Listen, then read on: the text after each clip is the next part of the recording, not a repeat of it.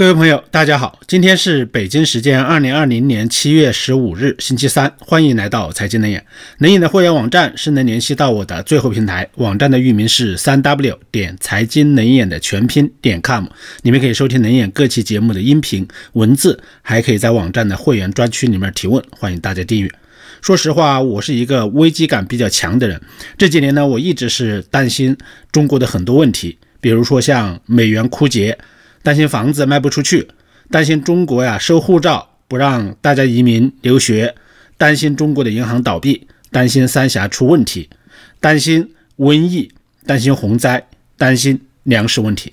那么这些担忧呢，可能说很多都已经是出现了、兑现了，有很多呢还没有完全出现，只是刚刚有一个苗头。但是啊，没关系，我还是坚信我的判断了。在中国政府的治理下，我觉得没有什么奇迹啊是不会出现的。我只担心我的危机感不够强，从来不担心呢中国政府统治下的中国做不出这些事情来。那么今天这一期节目呢，我就说一下我一直担忧的粮食问题。我每一期节目可以说都是做了大量的准备工作，我自信呢是有备而来的，里面。看点，我觉得应该还是有不少干货，所以每一期节目我是尽量做到简洁，不浪费大家的时间。今天这期节目呢，我首先将谈一下中国触目惊心的粮食空仓问题，因为最近呢有很经典的一个案例就出来了。同时呢，我也将说一下最近威胁到中国粮食安全问题的两大灾害。所以希望今天这期节目呢，能给大家了解中国粮食的真实情况啊，提供一点有用的信息。很多人一直怀疑粮食的安全储备啊，中国的储备是虚假的，是空仓，但是一直呢都没有证据。那么也只有通过中国不断着火的粮仓，进而来推断中国存在粮食腐败、粮食安全问题。但是这一次啊，可以说刚刚发生的一个实名举报的事件呢，基本上就将中国粮食的黑幕给坐实了，让全国人呢都担心起中国的粮食安全问题来。这是什么事儿呢？我们看一下，近日网上呢就流传了一段视频，是一个女士拍的，我相信很多朋友都已经看到过。她说的大概意思就是说，中储粮肇东直属库啊，位于青冈县德胜乡荣昌粮库的一次性储备粮呢有质量问题，就是反映的是这么一个事儿，在表面一层发霉的水泡粮的掩盖之下呢，更掩盖着大量的筛下物。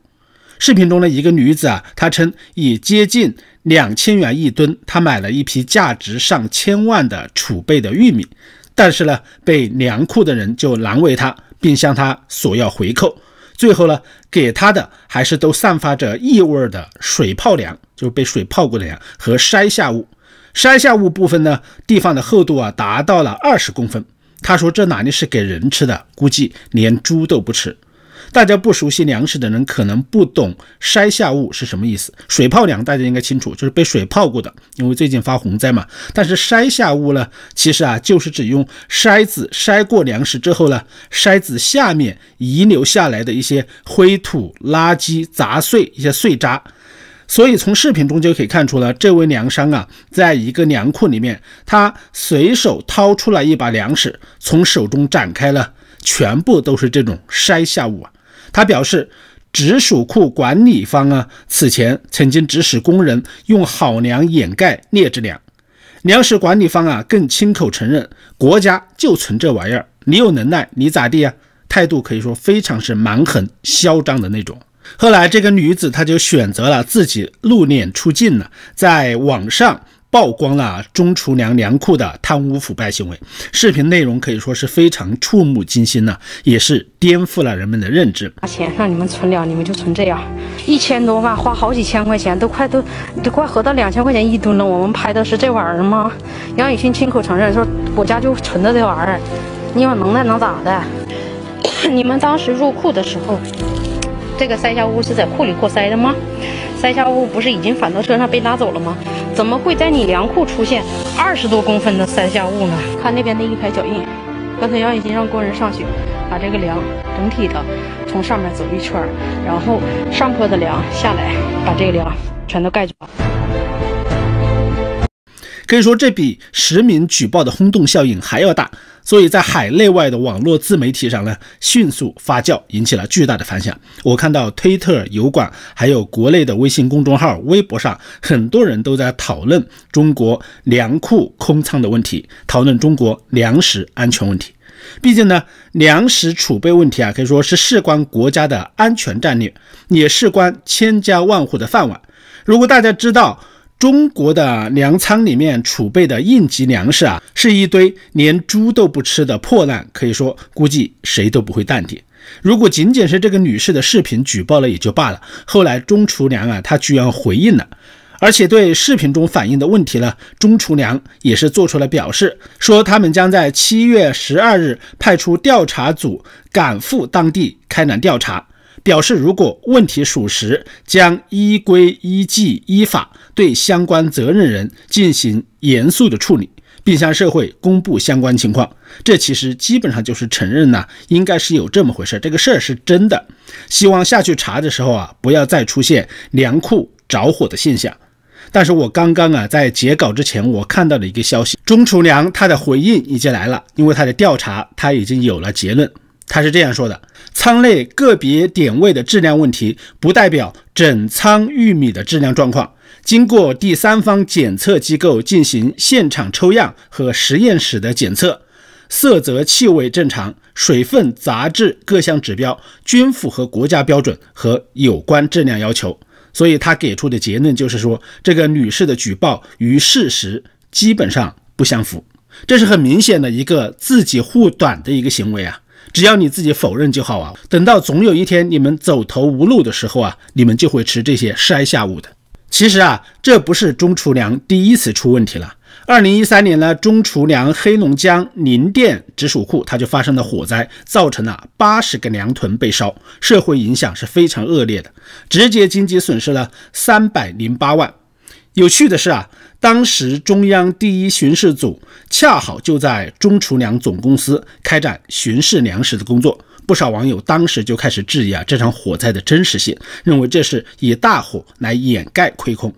而在二零一四年，中储粮黑龙江分公司肇东直属库的副主任叫孙铁兵，就曾经和他人合谋啊，将粮库收购的四千一百三十五吨的预备粮私自转成了零储粮。套取差价款，收购费数十万元了。二零一五年，中储粮肇东直属库前主任呢，童东海等人也是涉嫌贪污腐败被逮捕。那么这个肇东直属库啊，就是这个女士这次举报的这个粮库，可以说这是第三次出事了。而这几年呢，全国各地的粮库着火的消息更是不在少数啊！大家随便在网上搜一下，都可以发现很多粮库着火的案例，是非常蹊跷的。而就在今年呢，你像上海、贵州、河南等地都连续发生了几起粮库被烧的事件，这个我也不细说了。那么这个背后要说粮食储备没问题，估计谁都不信。以前中储粮着火，那么大家还只是猜测是不是有腐败啊，在那里质疑，猜测粮库的粮食有假。那么这次别人是实名视频网络举报啊，可以说基本上是坐实了中储粮的粮食有问题，让外界知道了中国粮仓真实的粮食储备情况。国家储备粮啊，是经济安全和国家安全可以说是定海神针，保住了粮食啊，才能保住国家稳定的一个基本盘。另外呢，它还是调节物价、安抚灾区、应急战时的一个重大的作用，有这些重大作用。某种程度上来说呀，可以说粮食比军队、石油对国家的意义更大。那么没有军队，顶多是面临着威胁更多一些，对不对？边境安全感差一些。但是没有石油呢，顶多也只是工业停摆呀。而如果没有粮食啊，那么这是要饿死人的，而且是饿死很多人。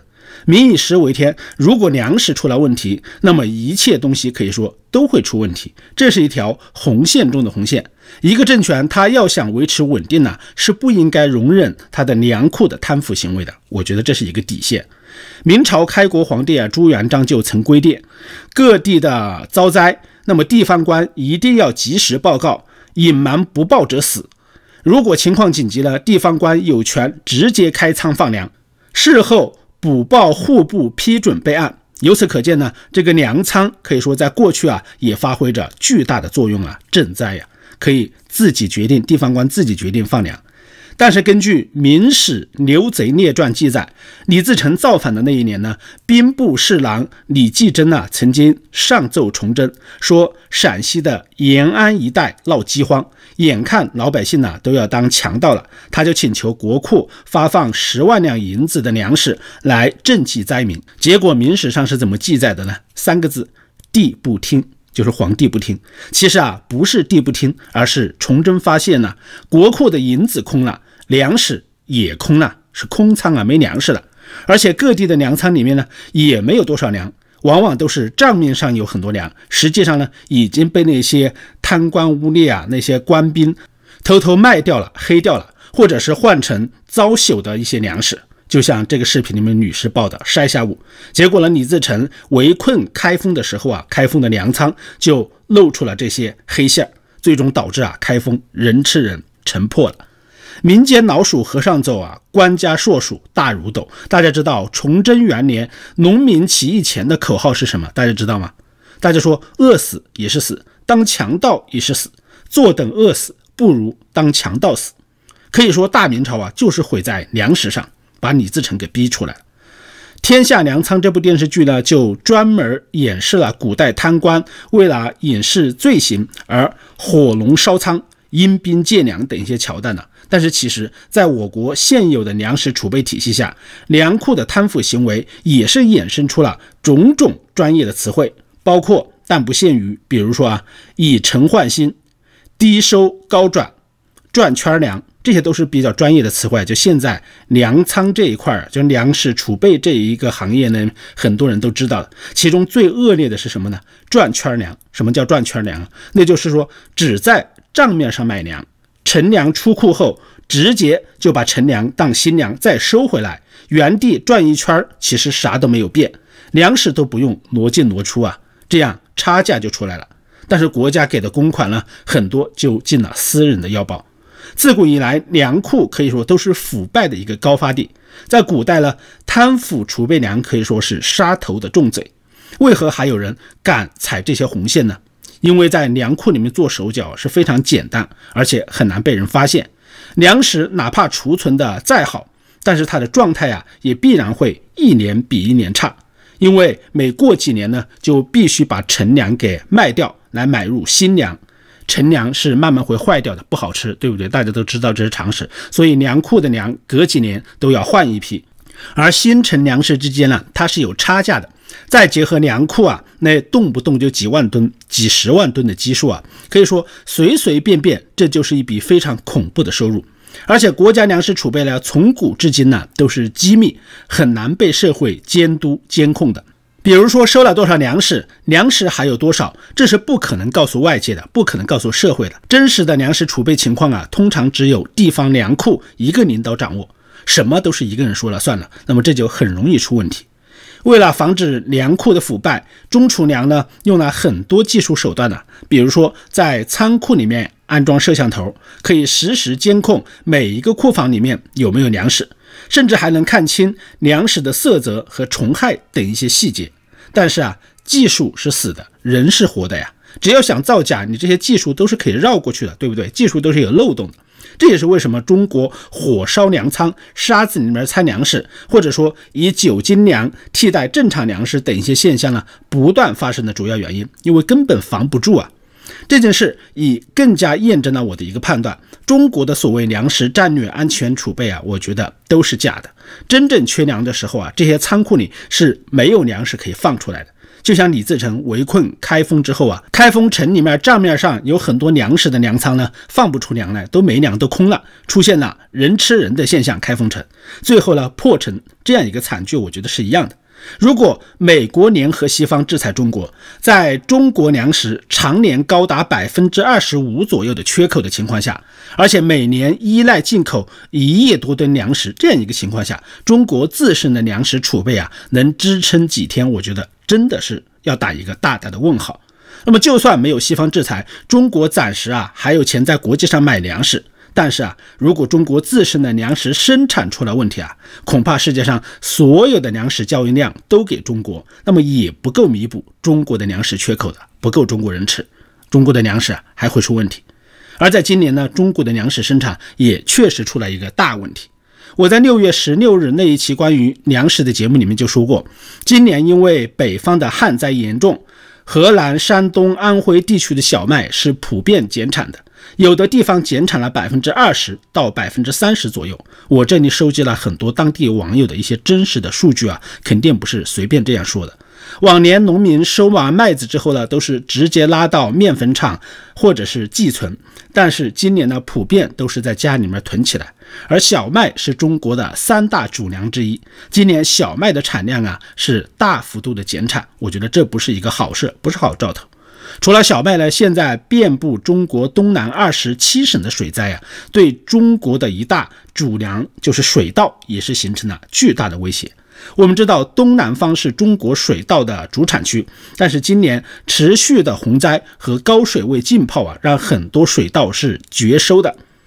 特别是你像鄱阳湖流域和长江中下游的像江汉平原等一些地区啊，今年水稻生产呢非常不乐观，可能会大幅度的减产甚至绝收。我们来看一下中国粮食的主产区，最近灾情最严重的就是江西鄱阳湖流域啊。因为鄱阳湖及其流域有近二十个围堤是决堤了，洪水淹没了四千多平方公里啊，相当于三个都广丰县。上饶鄱阳县呢是江西最大的县，近三百万亩的水稻啊基本上绝收了。江西是全国十三个粮食主产省之一啊，大约也占全国百分之一点八的耕地。它生产了全国百分之三点六的粮食，可以说素有“江南粮仓”的美誉。同时，江西已是四九年以来呢，从没有煎蛋调出粮食的两个省份之一啊。就是江西的粮食产量一直是往外调的，它是非常稳定的粮食输出大省，可以说是名副其实的粮仓。现在呢，鄱阳湖的水位啊还在上涨，那么未来绝地的地方啊可能还会更多，淹没的农田和庄稼呢也会更多。所以今年江西的粮食减产甚至是绝收啊，可以说是大概率事件。除了江西，你像安徽、湖北等很多地方呢，也是被水淹了。今年为了保武汉，可能将启动荆江分洪工程。那么这一片地方呢，是湖北的荆州一带，属于洞庭湖平原，可以说是典型的粮食主产区啊，是非常肥美的。以前说的两湖熟，天下足，就是指湖南、湖北啊。那么将来如果淹没了，可以说对中国水稻的生产也会带来巨大的影响。而且目前湖北的黄梅已经炸开了长江堤防进行分洪，应该就是为了缓解九江、铜陵、鄱阳湖等长江下游的防洪压力。而湖北很多的农田在水涝之后呢，地方政府也是限制这些农田排水，主要呢是为了减轻江河湖泊的防洪压力，加上一些分红工程的启用啊。可以说，这些都会导致中国的粮食产量下降，给中国的粮食生产带来巨大的冲击。除了旱灾、洪灾，今年的蝗灾爆发呀，也对中国的粮食生产带来了巨大的威胁。今年被认为是一个罕见的蝗灾爆发年。从今年二月份开始，蝗灾就在世界各地啊频繁的出现了。你像东非、印度、巴基斯坦、西亚、意大利、南美等全球很多地方都发生了。大量的蝗虫灾害，在蝗灾呢也全球肆虐的大环境之下，中国也没有独善其身。先前呢还有不少人担心印度和巴基斯坦的蝗虫会飞过喜马拉雅山进入中国，或者说担心呢从中亚地区通过新疆的伊犁河谷等进入中国。但是啊，出乎大家预料的是，东南亚地区的老挝等地方啊就爆发了蝗灾。一种叫做黄棘竹蝗的蝗虫啊，在老挝出现之后呢，就进入了云南，已经导致了云南像普洱、西双版纳等地方出现了大面积的蝗灾啊，十二万亩以上的农田被侵害。那么农业专家初步就判断认为，云南和老挝边境一线呢，今年七到九月份黄棘竹蝗爆发成灾的可能性是非常之大的。当地相关部门紧急开展了灭蝗工作，动用很多无人机和人力喷洒灭虫的药物，严密监控黄棘竹蝗的扩散动作。那么这些蝗灾呢，蝗虫呢，最终可能会沿着云南开始向内地进军，进入中原甚至北方。当然了，这些蝗虫它肯定不会像某些官方媒体报道的那样，它们只吃竹叶。其实啊，它们更喜欢吃水稻。玉米等一些更软、更嫩的粮食。除了外来的蝗灾，中国本土的蝗灾也出现在了好几个地方。六月中旬的时候，湖南的永州的宁远县个别的村庄就出现了蝗虫，也是泛滥成灾。广州、桂林、泉州县的一些乡镇爆发了蝗灾。那么未来中国蝗灾可能面临着内外夹击的爆发态势。粮食减产呢，伴随着是粮价上涨的预期。中国六月份食品价格呢上涨了百分之十一，而很多网友表示啊，实际涨幅比官方的数据还要高。一些食品价格正在畸形式的上涨，粮食价格上涨幅度啊，可以说超过了年初。目前中国的大豆价格是大涨，而且库存不足。主要产地像黑龙江省的一些小型非转基因豆油的压榨公司呢，已经是停业了。以大豆为主要原料的一些企业的高管就表示啊，现在大豆的价格呀是火箭式的在上涨，从三月初到五月末，每吨是涨了一千块钱人民币啊，到一千五，就是一吨涨了这么多，可以说是非常不正常的。对以大豆为原材料的企业来说啊，是一个毁灭性的打击。而且很多公司预计呢，上半年它的利润同比会下降百分之六十到百分之七十啊。黑龙江的佳木斯地区三等国产大豆的现货价格，今年上半年是大涨了百分之四十二。安徽淮北的黄豆进货装车价呢，从一月初到六月末也是上涨了百分之三十啊。粮食这么大的涨幅，可以说都是非常不正常的。玉米的价格啊，也在迅速的上涨。山东一家饲料企业的数据就显示，他们七月十三日的玉米收购价格。每吨暴涨了一百三十块钱，达到了每吨两千三百五十块。有些饲料企业的收购价是每吨两千三百八十，而市场预计啊，中国这种玉米大豆的价格上涨的趋势啊还会继续。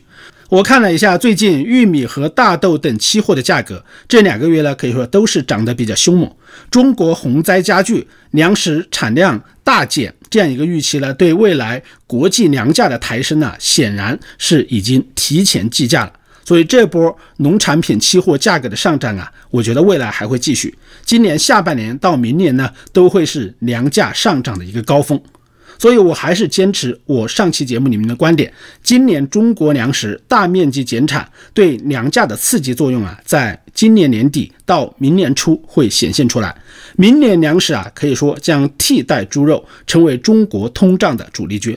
而明年中国是否还有足够的外汇储备去买粮，或者说国际上是否有足够的粮食来卖给中国，我觉得都要打大大的问号，都是未知数。